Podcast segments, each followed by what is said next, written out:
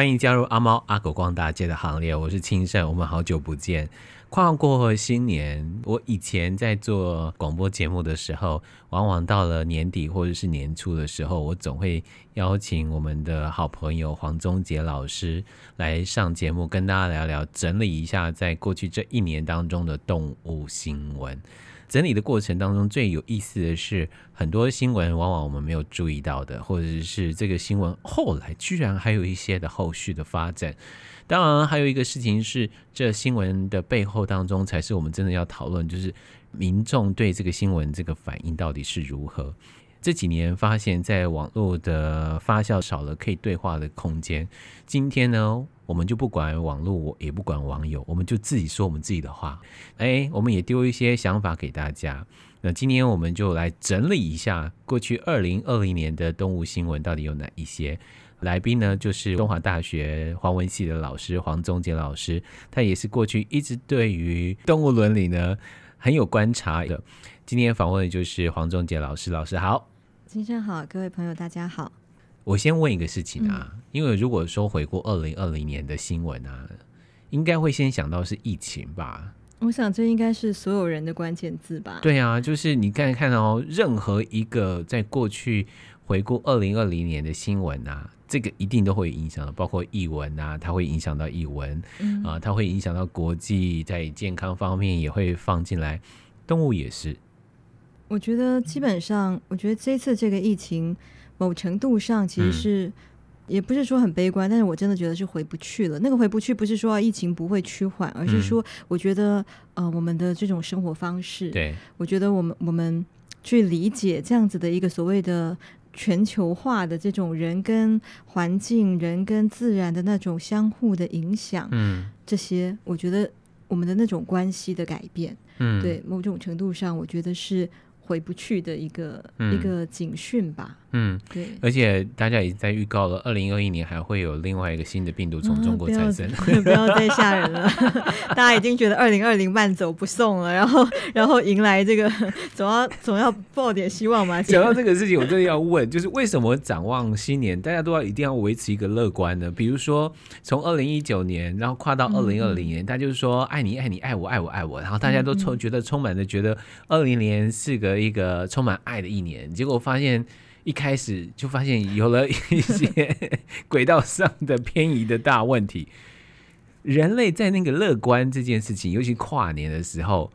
永远是非常正面，永远是非常乐观。我觉得这是动物界当中少有的。我觉得其实也未必是真心乐观的，是一种是一种打打掉 打掉重练的概念。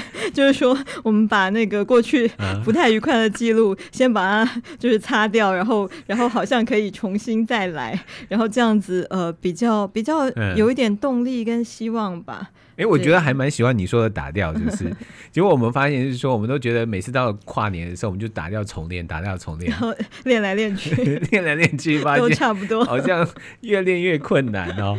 但是在动物新闻当中，在疫情新闻当中，我反而觉得疫情新闻当中，在动物类别当中，嗯嗯反而会是一个好新闻呢，就是会是乐观新闻，或是觉得老师会有一次口误。嗯，就是说啊，其实疫情来的还不错，你看动物都跑到街上了，嗯、然后 你知道，就是 充满了乐观，嗯、觉得我们跟自然之间有这样的比较正面的这个想法，然后就被觉得动物恐怖主义嘛，就是无视人类的这个灾难。你没有看到悲伤的那一面吗？或者是你没有看到我们不能出国的这一面吗？然后我觉得说，哎，那你不会看到呃环境变好了，然后动物都跑出来了，这件事情不是一件世界祥和的感觉吗？所以我觉得，嗯、呃，蛮有意思的是，嗯、那些动物跑出来的新闻，你会发现是在疫情刚开始的时候。哎、嗯，对耶。所以呃，就是说，你看一年这样子下来，虽然很多的国家城市可能他们还是会轮流在封城啊，然后一看苗头不对，然后现在大家就会比较认命嘛，因为一开始还有那个不愿意接受的那那个很长的那个时间，那现在等于一看到呃，可能疫情又又开始变得比较严峻，然后大家就会重新再去封城，去限制人民的行动，但是你不太会再看到有传出说啊哪里哪里又有什么样的动物啊跑到街上来散步了或什么。这些新闻你不没有发现好像比例下降？嗯嗯，大家发现你苗头不对的时候，可是问题是刚开始出来的时候，大家会把动物跑出来当成一个很好的新闻的时候，也代表了人类跟动物之间其实还是有那个好的关系吧。嗯，所以你刚刚说我乐观，我现在觉得你 比较乐观。你说假性乐观，就是、结果搞了半天，我才是真的比大家还要更期待新的一年的那种。所以表示我们是因为太悲观了，所以才会希望说啊，那那二零二零赶快赶快离开这样子。嗯、uh-huh. 呃，我讲一下我自己的想法吧。对，就是说，我觉得嗯。疫情刚开始的时候，然后因为人的那种全面的停摆，嗯，这个东西有太长一段时间太罕见了，嗯，对，所以我觉得它一旦在一个。瞬间，而且因为在在一个很短的时间内，是一种立即性的一个像几乎宕机一样的状态，嗯，所有人类活动几乎停止的一个状况底下，嗯，我觉得那个冲击会特别的明显跟剧烈的表现出来，而且也会让大家感到震撼。就是说，我觉得这个疫情一开始，这些动物新闻是向我们示范了一个，诶，原来。我们一直在说啊，人怎么介入环境啊，等等，就是可是很多人其实是不想要承认的，他觉得这就是我们的日常，嗯、日子本来就应该要这样过。嗯。可是你会发现说，一旦我们真的去减低了我们的这些行动的时候，嗯、我们的活动、啊、动物出来了、嗯，对，动物出现了，然后他们的出现是他们原本也许就应该在这个地方出现，对对，而不是他们突然冒出来。对。对，所以我觉得那个动物的现身反而是一个很很有意义的一个讯息。嗯，对，它让我们看到，其实平常在我们这种非常高密度的，然后然后非常高压高频的这种人类的活动里面，嗯、动物其实你反而应该要问的是，动物都到哪里去了？就过去为什么他们都消失了？对，他们不是突然今天一夕之间长出来，不是雨后春笋。对，对他们本来就在，可是为什么我们本来看不见？嗯，我觉得这是一开始的这些。动物新闻带出来的一个一个讯息，嗯，然后可是当时当大家都把它当成是一个啊很很值得新闻，对，或者是很值得开心的事情，嗯，就是什么什么一开始不是有很多假新闻，就是说什么尼斯湖还，对，还还还是什么，反正就到 到处。但我只要看到狐狸啊什么这些 都跑出来，我都觉得很开心的，啊。对，就是说哎，到处好像大家都跑出来了这样子。嗯，对，可是呃，当然我觉得那些也不完全是假新闻，而是它有些地点的物质等等。嗯，对。可是那时候，我自己的本能的一个直觉是说，可是这种东西它其实是一个，就是这样的一个现象，其实是一个暂时性的。就是包括那时候，呃，会有一些空拍照，会说啊，这个一旦啊，就是最近这个地方在封城，那个地方在封城，嗯、不是说空气污染指数也对对对对对对对，对，对也也 下降了，就是空气也变好了，也变清新了，好像一个疫情反而带给地球一个呼吸的那样子的一个空间。对，但是我对人性。比较不信任的地方就在于，就是说，我觉得，所以为什么会有报复性消费这种词？报复性报复性出游，报复性的什么什么？就是说，可是我真的觉得，就是说，在那样的一个疫情趋缓，然后我觉得人又是一种很很善于遗忘灾难、嗯、遗忘教训的动物，对，对，所以就会变成说，当你趋缓，或当你甚至是你必须觉得我好像要回头去追赶，可能我这一年的这整个经济的。嗯发展整个对停滞了，或者是对对对对对、嗯、对，所以我需要去把它追回来。所以我自己比较悲观的那面，是我当时看到那些新闻的时候，我心里想的是，我觉得。它就是一个昙花一现的，它很可能，而且那种追回来的那个力道，可能真的是加倍的。那我觉得那个报复性的这个词，某程度上其实是印证了我的这种有点悲观的想象。嗯，对。那当大家想要加倍的去偿还的时候，嗯、那这些所谓环境那种暂时的，好像得到一个喘息的机会，嗯、我觉得。人去毁灭它的速度也是很快的，嗯，更何况这样的一种他们的出现或是喘息，也可能只是一种表象。对，那他们是怎么样被这个疫情改变？包含其实就是像现在口罩的这个、嗯、这个新闻、哦，大家不是都在呼吁说要去把它剪断吗？对，因为我们真的已经看到各式各样这种被缠住，对不对？然后他的肚子里面开始出现，除了塑胶垃圾之外、啊嗯，开始出现口罩。就是我觉得人是只是以不同的形式在。在在伤害或者是破坏，其实有人的地方永远就是有破坏，就是就是影响去影响这些生物他们的一种生活的方式。嗯，对，所以就请大家不要这么乐观去看待动物的新闻，类似这样，要这样的 结论是这样吗？好像好像不是吧？可是对我来讲，二零二零年看到疫情的新闻里头，我都觉得只有只有动物类的新闻让我觉得感到幸福。那我现在浇熄了你你这样子的乐观啊，真抱歉，就忘了就是说这个疫情当中还包括口罩的问题啊。啊，还有包括像是奈良路，就是当观光客不见的时候，然后这些奈良路就出了一些状况。对对对。那我就在想说，你看同一件事情，然后同一个在讨论动物的事情，嗯、那动物跟人一旦紧密之后，嗯、当人类退去之后，那那些动物就出了一些问题。人跟动物之间那个平衡啊，是很有意思的。对，其实也还包括一些猴子嘛，对，有一些不同的国家、不同城市陆续出现的一些类似的问题，其实都是这种可能它比较长期习惯人类的喂养，嗯、或甚至就像奈良鹿，我觉得它就是一个很特殊的的个案嘛。对，对，那就变成说，你一旦你你事实上，因为因为我们常常会听到一种声音，就说啊，所以你就不是不应该介入啊，你不应该要喂食啊，你你不应该要去什么影响他们的这种所谓野生动物的生活。对，可是事实上，他们已经是一种。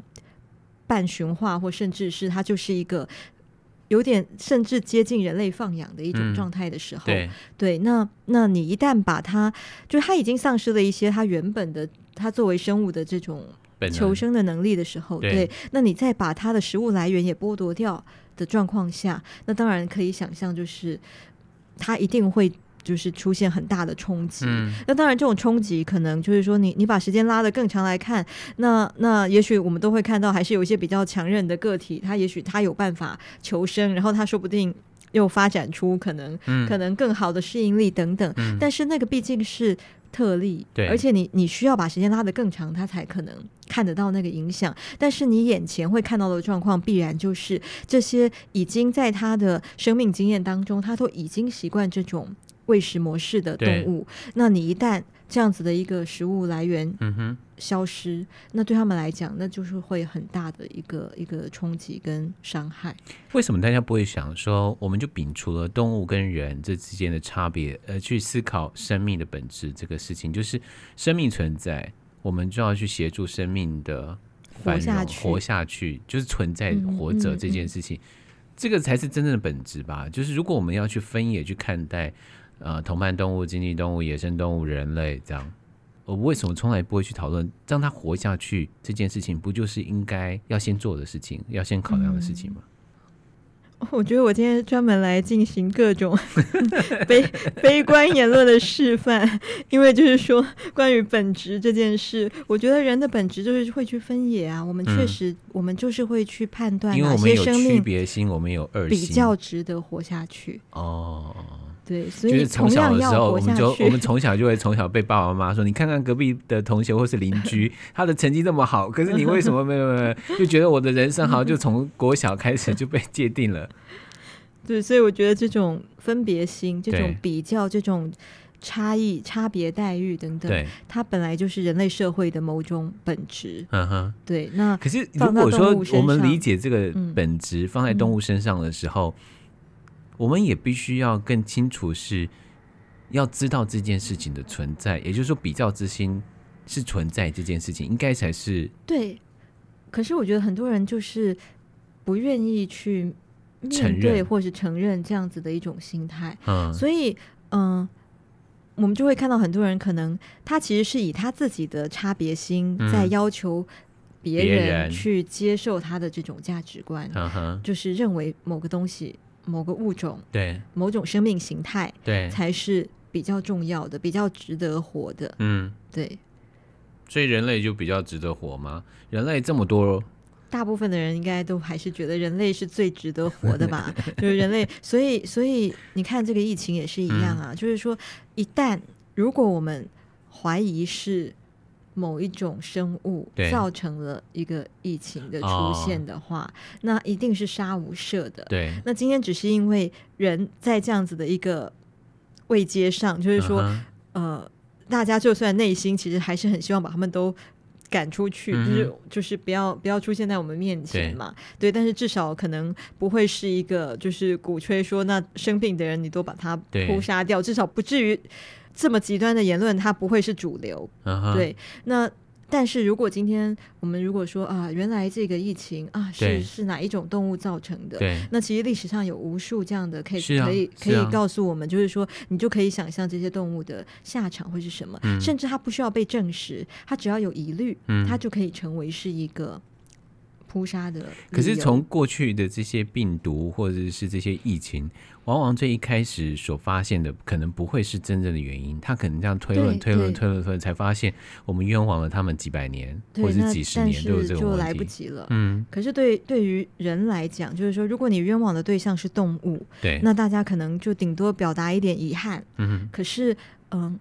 某种程度上，很多人还是会认为说，但是在有疑虑的时候，我们我们等于是一种防患于未然，对。对，这样的一种先下手为强，它是、嗯、是某种嗯必要之恶之类，就是人还是会蛮容易去找出一个合理化这些做法的理由，嗯。嗯对，所以我觉得其实到现在的主流的观点都还是会认为，我们一旦觉得动物可能会带来什么样的一个威胁，对，对我觉得对于动物的这种这种标签，你真的很难根除。我只能跟动物说，对，就请你放心吧。你看看，对于中国来的那一方，或是英国班机来，我们人跟人之间的那个对立就很立刻就产生出来了。是啊，是啊，对啊，所以我才说，就是大家可能只是。不会没有办法这么这么直接的去表达一种，就是说，对，请把他们都排除在外，嗯，就隔绝，对，对嗯，好，这是隔绝。从疫情当中，我们可以慢慢理清出一些想法，就是我们如何能够隔绝这些病毒。可是生活在同一个地球当中，尤其是我们的人跟人之间，或者国家跟国家，或者区域跟区域之间那个热络。未来其实是不可能，不可能，对不对？不可能的，嗯，对。光是最近在日本啊，他们现在有那个鸡瘟啊，鸡的疫情，嗯嗯、那也是从候鸟这样迁徙，嗯嗯、然后碰到的问题、啊。就是移动是一种必然，对。那不管是人或是动物，嗯，对。那尤其是动物的移动，很多时候它其实又是因为人的移动，对。那但是我们我们通常也不太会去。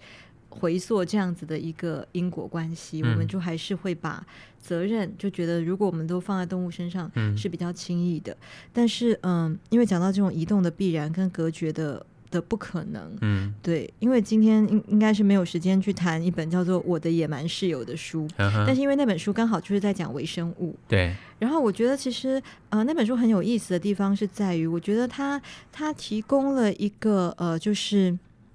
听起来有点政治不正确的一个想法，那但是我觉得对于我们这样子的一个，虽然有些人说是后疫情时代，嗯，可是我觉得某种程度它其实还是是一个疫情时代，对啊，对啊，也没有后，没有后，我们一直还在里面呢，没有后，对，就是说，所以对于这种疫情时代的那种人对于病毒的那种焦虑，我觉得它提供一个、嗯、一个思考的方向，就是说你是你是不可能生活在无菌空间的，这、啊、是我们每个人。就是就是你必然要接受的事实。对。可是我们会看到我们的那种对于病毒的恐惧，对于疫病的恐惧，对的一种反应，那种非理性的反应，我觉得它是需要被反省的。嗯。因为包括就是可能像疫情刚开始的时候，大家的。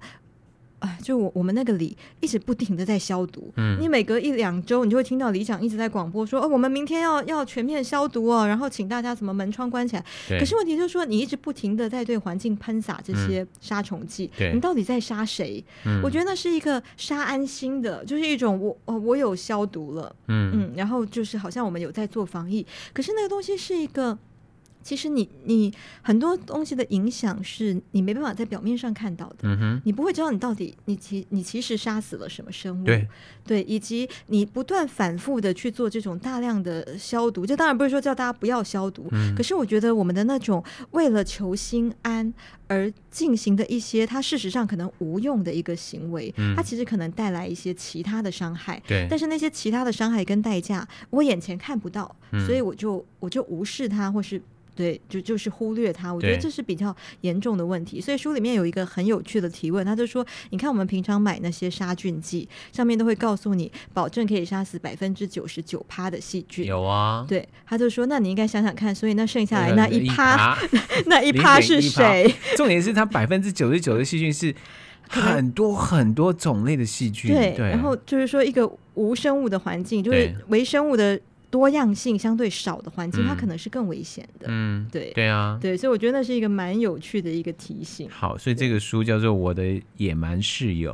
这里头包括了细菌、真菌、节肢动物。节肢动物每个人都怕啊，像是节肢动物，讲到节肢动物最后都会想到蜘蛛嘛。在我家呢，壁虎、蜘蛛是存在的。然后，即使是那种大的那种喇牙、嗯、大蜘蛛，嗯、我家还是存在的。嗯、我的朋友都说：“哎，我什么时候去你家？”我说：“我们家有很多蜘蛛哦。”我们家可能只有蟑螂会，我努力会把它摒除之外，我只要看到蝙蝠啊或者蜘蛛啊，对我来讲，哦，他们是来吃虫子的，嗯、那就让他们存在。嗯嗯嗯、可是对于很多人来讲，就是它并不会是一个可爱的室友啦。嗯，其实你也不需要觉得他是可爱的室友，对，你还是可以觉得他是一个野蛮的室友，对，这个恐怖的室友，对，恐怖的室友，不想跟他住在同同同一个房间的室友。那但是我我还是觉得这些呃，就是一些书或或是一些讯息，嗯、我觉得他们一直要。提醒大家的就是说，有些事情你不喜欢，但是它依然存在，对，而且它它必然会存在。嗯，那我们怎么样去调整我们的心态去面对这样的事情，而不是永远用一种好像反射方式的那样的一种，就是你就是去排除它。老师说的好，就是当这个疫情发生的时候，我们不是只是是要告诉大家是我们要勤洗手、戴口罩，或是不要进入到人多的地方，而是我们要去理解一件事情，是从二零二零年开始，我们的生活。就真的是有很大很大的改变。如何跟不同的意见共处，如何跟像这么多的病菌或者是疫情不断发生这样的一个自然环境如何共处，这是我们要去做调整的这个事情啊。这个是今天跟黄忠杰老师来聊天。可是，在谈新闻当中，台湾新闻当中，你会最关心什么新闻啊？比如说，我自己在动保圈里头看到的事情是，大家对于牛。这件事情我一喜一忧，嗯嗯、喜的事情是哦，原来大家都不会只有关心流浪动物的问题，嗯嗯嗯、那阳明山上的牛却意外的引起了大家的这个讨论。但是我觉得，呃，关键点还是在于，因为是阳明山的国家公园这样子的一个场域。阳、嗯、明山国家公园里头的流浪狗其实也吵了很多年了。对，可是呃。所以我觉得他还是回应在一个，就是我觉得台湾现在的动物议题的关注度的两个极端的，就是光谱的两端，就是流浪动物跟野生动物嘛。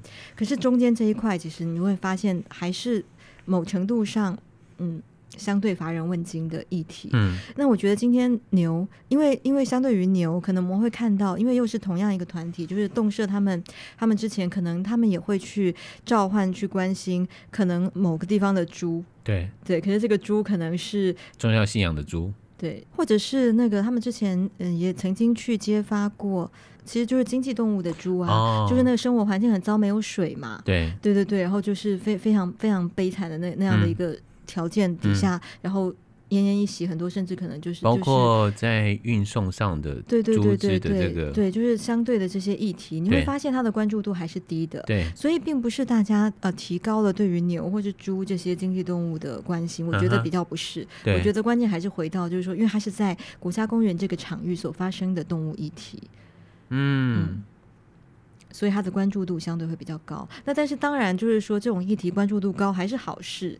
就是我没有悲观到 连这个都否定掉的意思啦。就是说，我觉得动物议题多一些人关心、去在意、去甚至甚至去争吵，嗯，对，可能某种意义上来说，它都还是一个触媒，可以让大家去。注意到这里面是不是有什么是可以往下去谈的？嗯、那尽管我是对于现在的争吵的模式蛮悲观的，因为它就真的非常鬼打墙。你就不会吵到有机会理出一点真理来？不会？我觉得几乎不可能，因为大家都会抱着自己的真理来的。我给你看到你自己的表情。老师，你刚刚的表情是这种？你怎么会问这么蠢的问题啊？你怎么会这么乐观呢、啊？完全有这个 那个表情出来，实在太有意思了。所以你说。现在吵也不会有任何的结果出来。那我以后我们看新闻怎么啊？那牛好可怜啊，就这样结束了，就被饿死了。它它营养不良这样。因为重点是因为你的问题是说在吵的这些人，OK？那我好了，那我把希望放在没有吵的那 些人。现在听我们 podcast 对对对，但是看到了那些人，那可能会会稍微有一点希望。那真的会去吵的，大部分真的就是我刚刚说，他是带着自己的真理来的，对还是大带着答案来的？那他打从一开始下场就吵的时候，他就没有打算动摇过，对。对呀、啊，那他是来吵，就是只是为了吵而吵。很多是这样啊，我觉得就是呃，很多就是来来发表高见的，或者怎么说，嗯、他他也不是来吵架的，嗯、他是来发表高见的。可是他只要比如说放了一坨屎，然后大家就跟着那个屎一起飞，一起吵。是啊，其实真的常常是这样，你不觉得吗？就是我觉得网络的场域为什么一直被大家觉得说没有办法对话？嗯，而且他就会我觉得虚耗很多的能量。对对，因为。就是大，可是为什么不大家不会去讨论？比如说阳明山公园，或者是呃，在国家公园底下的，我们讨论动物的生存这件事情，活着这件事情，不是应该是等同去看待的事情吗？嗯。好吧，我觉得我们也、哦、我们又陷入到吵架的那个。可是我觉得我们也不能一概而论说都没有这样的讨论，嗯、我相信还是有的。对，但是台面上的那台面上的这种很容易会把焦点带着跑的，对，我觉得真的都是鬼打墙的。嗯哼，真的，近年来所有台湾只要有吵起来的那些动物议题，几乎都是这样子反复的。我看里面的留言都一直觉得，嗯。怎么都还绕在同一个问题，而且就是不同的新闻，大家留言都一样，其实复制贴上就好。好，那 可能也不花时间。不管是牛只的问题，或者是好，前阵子也有一个在二零二零也有一个新闻，就是狗狗疑似是因为饲主不养了。他不知道什么原因，他就跑到了高山上，嗯然后有山友呢想要把他救回来，但是大家的那个批评说，嗯、为什么有狗在上头？嗯、对对对对，山里头不应该野生动物环境应该是野生动物优先，可是狗为什么？然后可是他就是要把那只狗救下来，这件不是件好事吗？然后再回头去看欧洲。有一只狗受伤，哦，圣伯纳犬受伤，嗯、结果他们动用了四十多个救难人员上去把那只狗给扛下山。嗯嗯嗯、两个相对新闻相对下来，我都觉得，如果这个新闻发生在台湾，那四十几个救难人员一定会被骂惨，对不对？四主会先被骂惨，说你干嘛带狗上山？对，对，就是说你为什么带狗上山？你浪费资源，然后你还叫了四十几个人，你凭什么？而且你乱养狗，而且你要付钱，这样，嗯。对，所以我觉得就是舆论的一种主流的一种趋势，可能会变成是一个，嗯、呃，我觉得当然它也是网络时代某种必然的模式了。嗯、就是说，因为大家习惯很快速的去接收一些讯息，大家不想等待，不想等待别人去讨论出这事情有多复杂，对原来这事情牵涉到这么多面向，然后呃。它其实可能非常困难，你甚至也许就是无解。大家不要这种东西，大家要一个比较快速，就是懒人包式的。然后现在懒人包甚至已经在浓缩成关键字，所以关键字最后就常只剩三个字嘛，就就是外来种，或或剩两个字就是移除这样子。它不可以在那里。然后可是大家也不会想要知道它为什么在那里。对对，那我觉得这比较可怕的事情是说，然后我们就会很快速的去放大。我觉得。嗯我觉得，嗯、呃，你会失去那种对于事情的一个差异的判断的能力。嗯，就是说，我觉得很多事情它真的需要 case by case，它会它会是不同的状况。对。可是我们大部分的时候，我们也不太想知道背后到底发生了什么事，然后为什么会出现现在的状况。嗯。我们会直接根据现在这个状况，给一个我们我们自己已知的、我们预设的那个答案。对。那我觉得长期下来，我觉得它会非常危险。觉得它会影响我们看事情的方式，嗯，因为我们觉得这样比较方便，嗯，而且这答案一定是对的，所以它不用检验了。啊，嗯，对，我觉得这才是可怕的地方。但是如果我们不检验的话，那对任何事情都不做检验了。我我又回到那个书的，因为我们下次要谈书嘛。如果大家会愿意看科普书，会不会会比较好一点？嗯。看你怎么看，因为人也可以带着带着真理去看科普书。哦，人也可以带着谬论，或者是对他认为的、呃、他相信的真理去看所谓的科普书。就是我觉得，我觉得老实说，其实很认真的回答你刚刚的问题，我觉得是有必要的，是重要的。对，因为。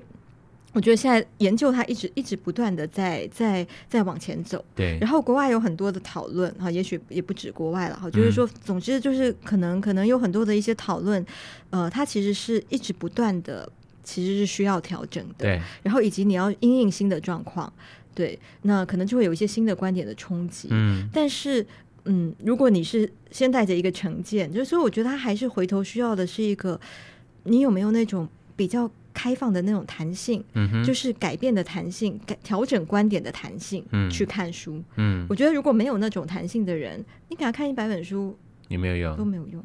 可是我根本觉得他应该看不下去，他也不会看一百本，对，因为他可能看到不一样的声音，他根本不愿意往下看。对，他就觉得这个人在乱讲。对对对，就别人都胡扯，然后书就就留在书店，这本书永远不会给带走。但是可不可以先看一个我的野蛮室友哈这个书？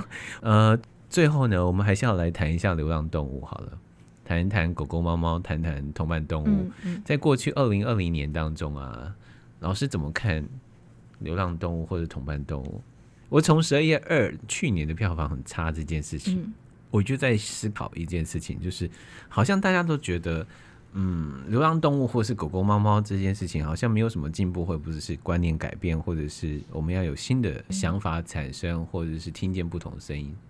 大家处在一个比过去十年当中在谈动物保护或者同伴动物的权益这件事情，这几年好像变得。我觉得你讲到一个很重要的重点呢，嗯，就是那种停滞感，对，对不对？对，嗯，嗯，我有很深很深的感受到那个对于停滞感这件事情，嗯，就是论述的停滞感，对，对，到底发生什么事啊？我觉得这个它甚至也许不只是流浪动物的议题，它其实还蛮蛮全面的停滞，所以其实这跟我们刚刚讲的事情某程度上还是相关的，嗯，就是说，因为你觉得答案已经在那里了嘛。你还要想什么呢？嗯，理所当然的答案在那里。对，理所当然的答案在那里，所以就会变成说，呃，可能好吧，我我可能用一个词，就是两方阵营，好了，对，就是说可能立场不同的这些关心动物的人，那我们最简单区隔假设就是所谓动保人或野保人这样子的这种分法，嗯哼，他们各自都觉得说答案就是这一个，那行动就对了。嗯，那可是那个行动，呃，其实这样听起来也还蛮不错的，对吧？就是如果大家对大家都变成是一种行行动主义这样子，uh. 对，可是就会变成说那个行动是用一种去指责对方作为一种行动啊。我觉得我们的能量更多的行动在，就是我觉得大部分的能量会变成是这样，就是大家互相指责对方是错的，对。对。那可是，在真正的行动上，就会变成说，那因为行动本身，你本来就很难期待它会有什么样的一个嗯，很很很立即性的变化，对那种状况的变化，因为整体环境，尤其我觉得面临疫情，流浪动物今年包含那种认养率的下降，什么它是。几乎是必然的嘛，对。因为冲击到经济的话，这种认养动物本来就它就一定动机会下降。包括了一开始还有什么弃养，就是说猫咪会感染到新冠肺炎。对对对对对对对，所以还好后来证明没有，不然的话，嗯、那还还不是认养率下降的问题，还有弃养率上升之后会有更多连锁的问题。对，对，所以呃，就是说，我觉得在行动上，因为它那个困境是类似的框架跟类似的模式，那你你很难有一下很跳跃性的。跨越的这种变化，对对，那可是，在论述上，因为大家基本上也好像没有再去有更多的一种不一样的一个、嗯、一个声音的对话，对，所以它会变成是一个回圈，一种讨论的回圈。讲到这样，我就觉得我们最后的要结论是说，我们要用开放的心胸去展望二零二一年嘛。